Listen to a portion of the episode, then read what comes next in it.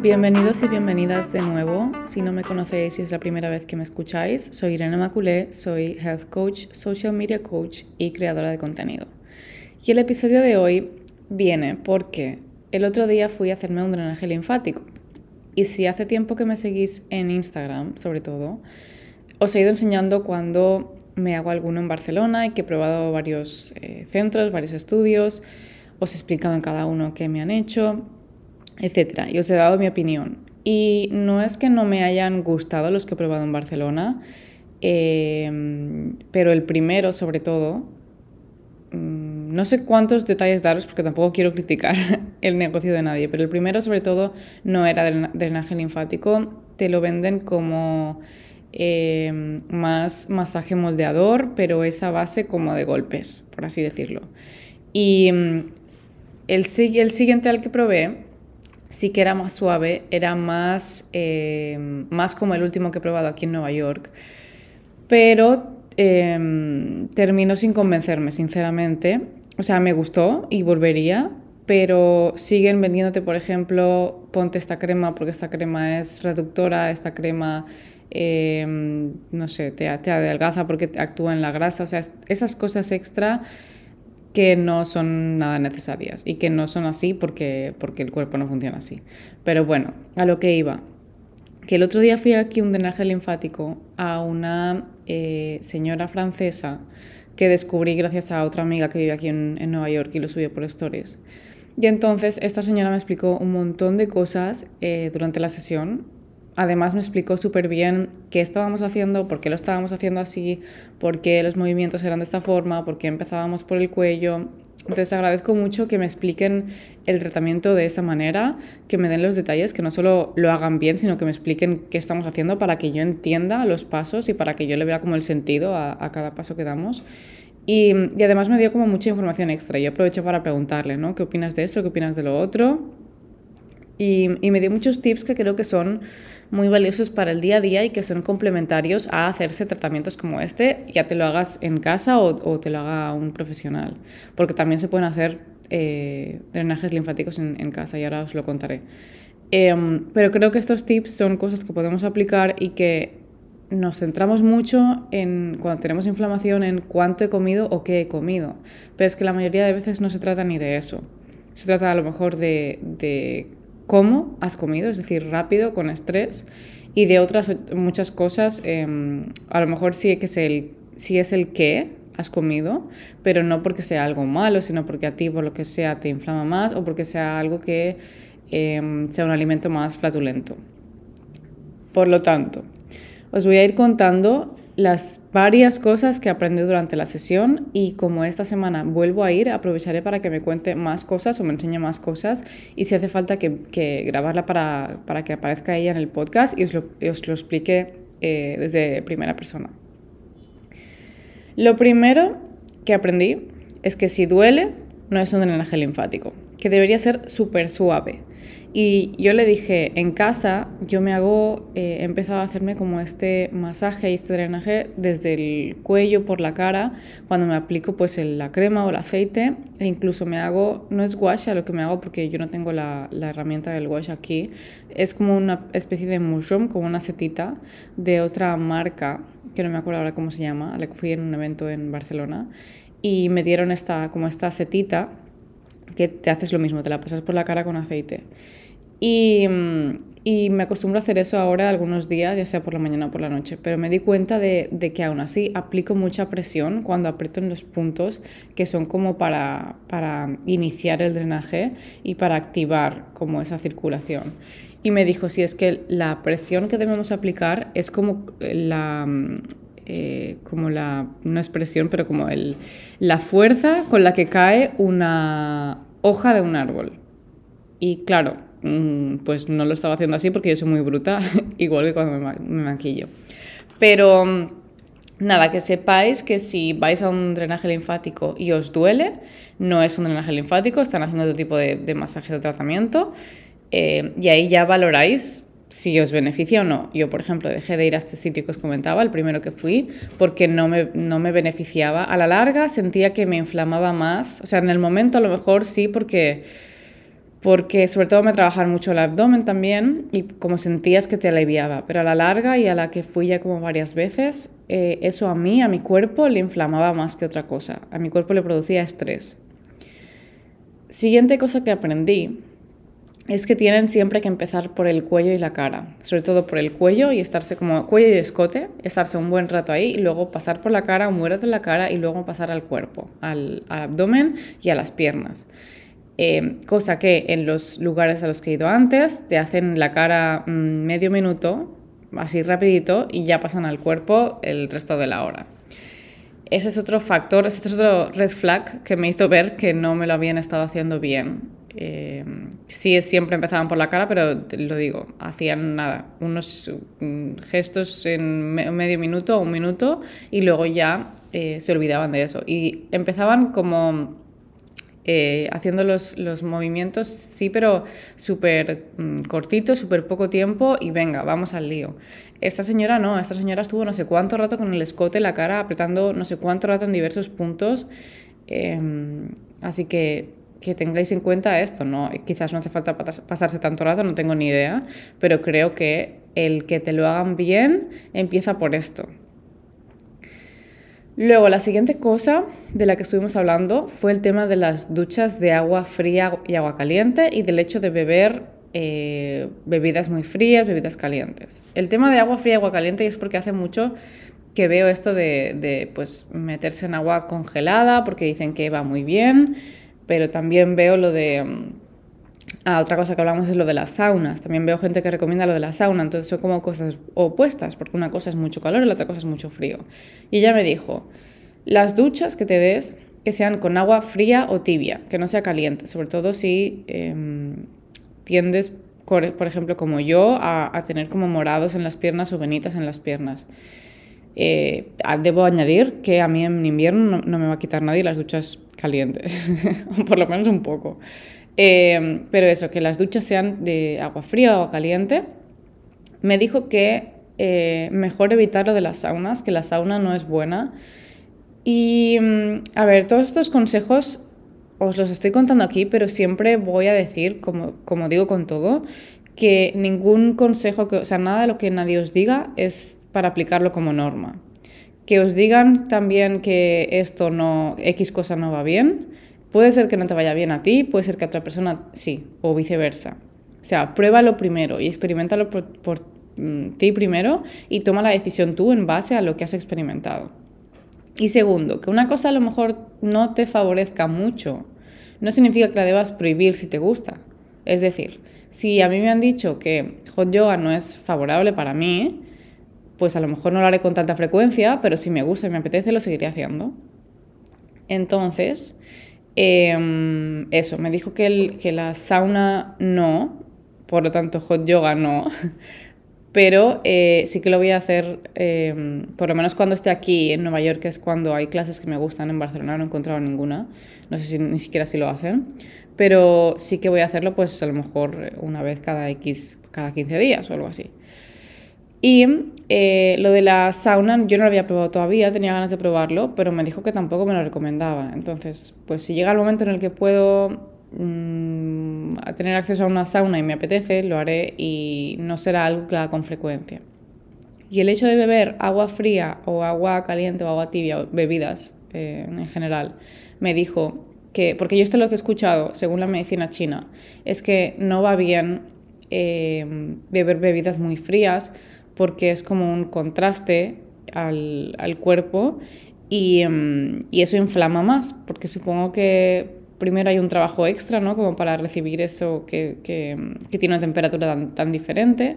Y creo que em, igual afecta también como es un estresor, que al final es algo como que de alguna forma eh, es como cuando te metes en estas duchas o, o como bañeras de, de hielo y agua o cuando mm, haces eso de, de, meter la cara en hielo por las mañanas, es como un contraste muy fuerte. Y bueno, que esto a veces mm, es inflamatorio. Em, y ella me dijo que mejor beber a temperatura ambiente o, tibio o no muy frío, eh, pero que bueno, que tampoco era como de, de vital importancia esto.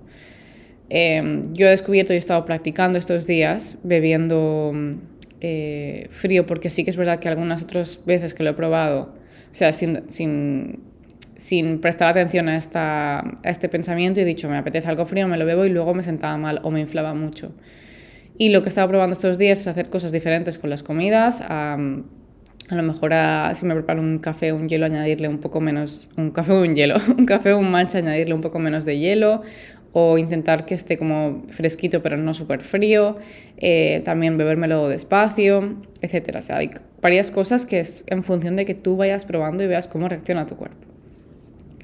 Lo siguiente que hablamos fue de raw foods, que son como alimentos crudos, por ejemplo, vegetales.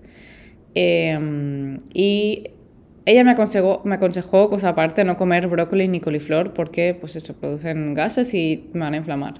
Coliflor no como nunca, brócoli sí acostumbro a comer, pero tampoco es una cosa que digas, si me lo quitas me muero. Em, pero bueno, simplemente lo que haré es o comer en menos cantidad, igual que esto que os voy a contar ahora, pero comer en menos cantidad o con menos frecuencia. Porque los raw foods, los alimentos crudos, aparte de vegetales como a lo mejor puede ser zanahoria o, no lo sé, pepino o sí, todo lo que es básicamente no cocinado crudo.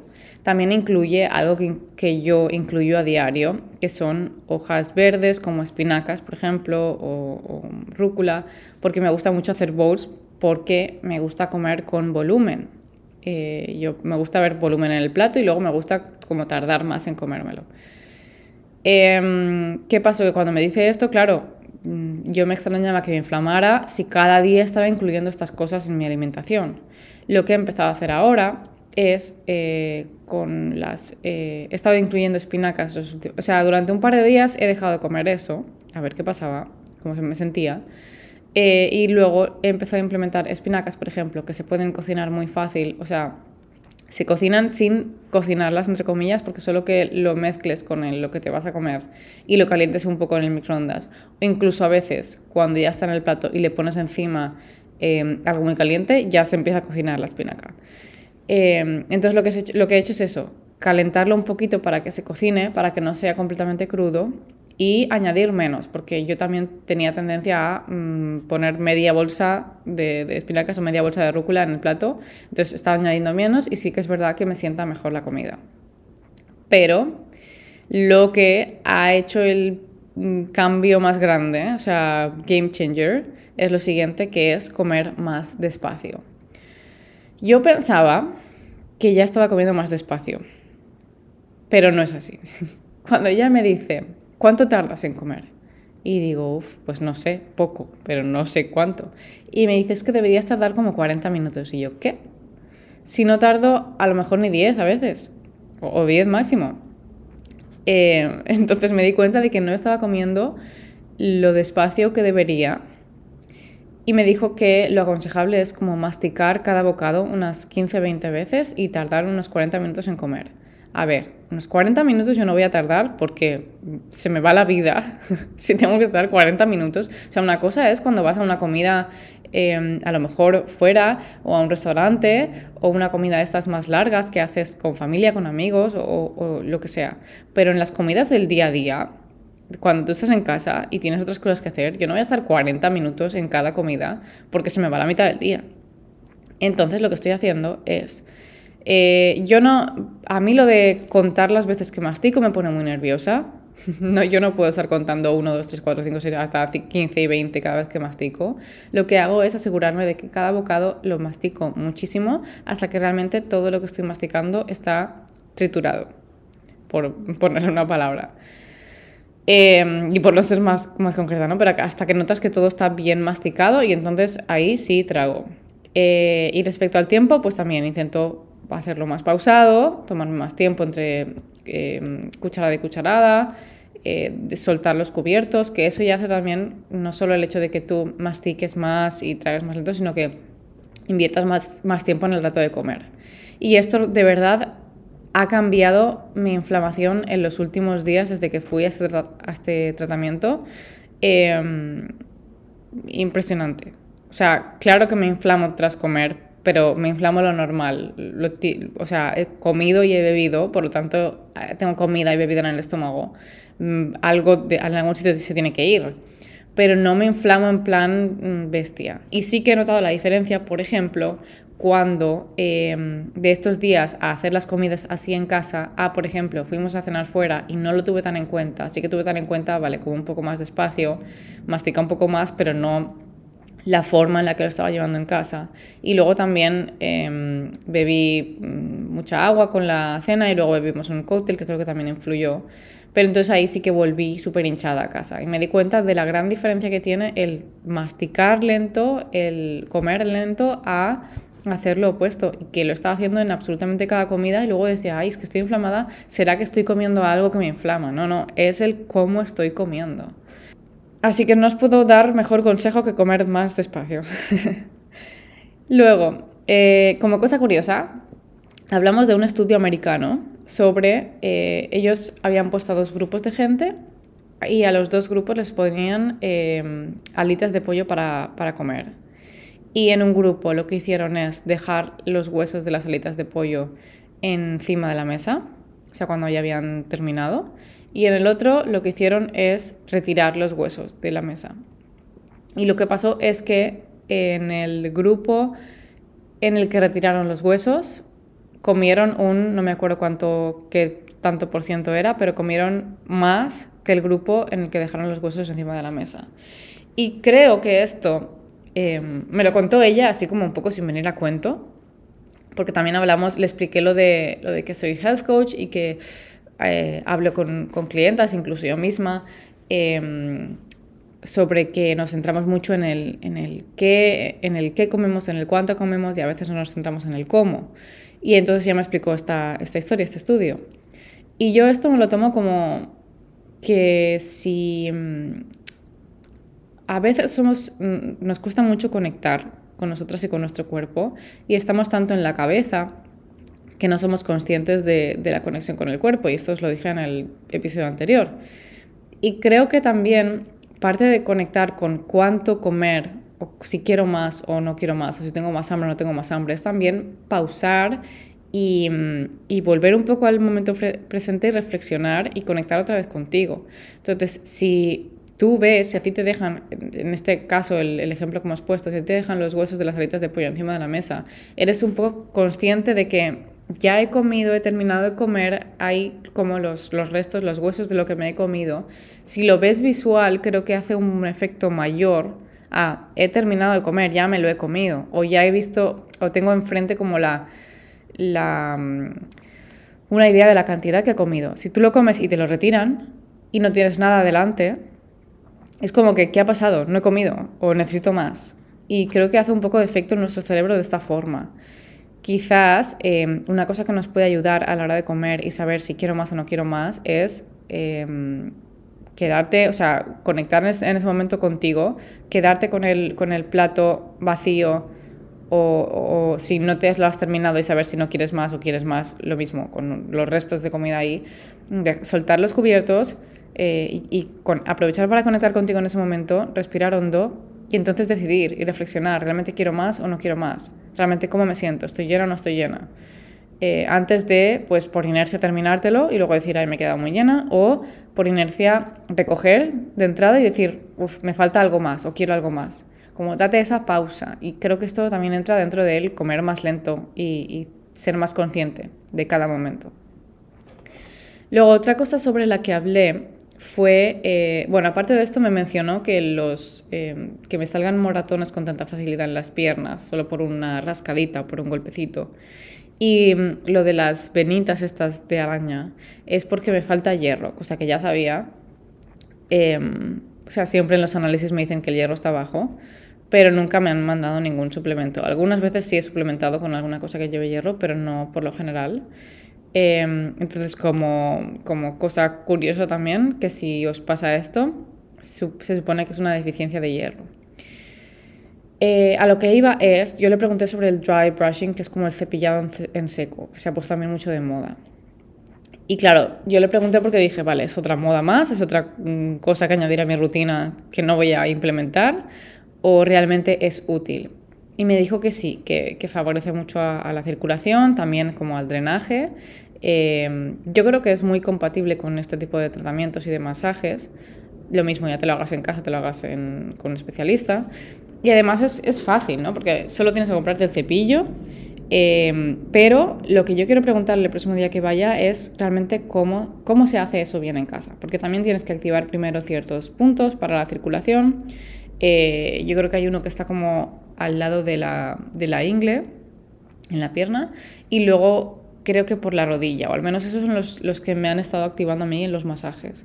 Y luego que siempre la, mm, la, dirección en la que cepillas es para arriba. Yo creo que aparte de eso no hay nada más, aún así quiero que me lo explique bien, porque sí que es algo que quiero probar y que creo que beneficia a, pues, al todo. O sea, no vale solo hacer una cosa y luego las 50 más pasártelas por el forro, sino que hay que hacer un poco de todo y no, no todo siempre pero cuantas más cosas hagas mejor y no solo podemos confiar en una cosa para que nos ayude a mejorar algo, sino que hay que hacer diferentes y cada una suma. Em, y por último, algo que también me, mm, me gustó aprender es que ella me preguntó, ¿tú llevas sujetador con aro? Y le dije, sí. Y me dijo, pues entonces, cada vez que estés en casa, si puedes, quítatelo. Y si no, por lo menos, eh, no sé si me dijo una o dos veces al día, pero bueno, si lo hacéis por lo menos una, un masaje en, como en la zona que está entre la axila y, el, y el, pecho, o sea, como en el lateral, eh, digamos donde nos suele apretar el sujetador en ese lado. Porque así como que vuelves a activar la circulación de lo que te ha estado apretando el sujetador en esa zona y, hay veces que sentimos hinchazón en, en, en, esas zonas, en las axilas o, o que algo no fluye bien y es por eso, porque llevamos eh, el sujetador apretado durante muchas horas y, y, en esa zona pues no fluye bien. Y me dijo que sí, que como en este movimiento así como circular, me hiciese un masaje eh, en cada lado. Y no recuerdo si me dijo una o dos veces al día, pero yo creo que con una es suficiente. Eh, también yo le dije, para lo que tengo yo no debería ni, ni llevar sujetador, pero aquí ya cada una. Eh, entonces eso, que si podéis os lo quitéis cuando lleguéis a casa y os hagáis ese masaje que os va a ayudar también mucho. Y creo que eso es todo, nada más. Lo primero que me dijo también cuando enseguida que me tocó es, estás estresada. Y yo le dije, pues dime algo que no sepa. no, es broma.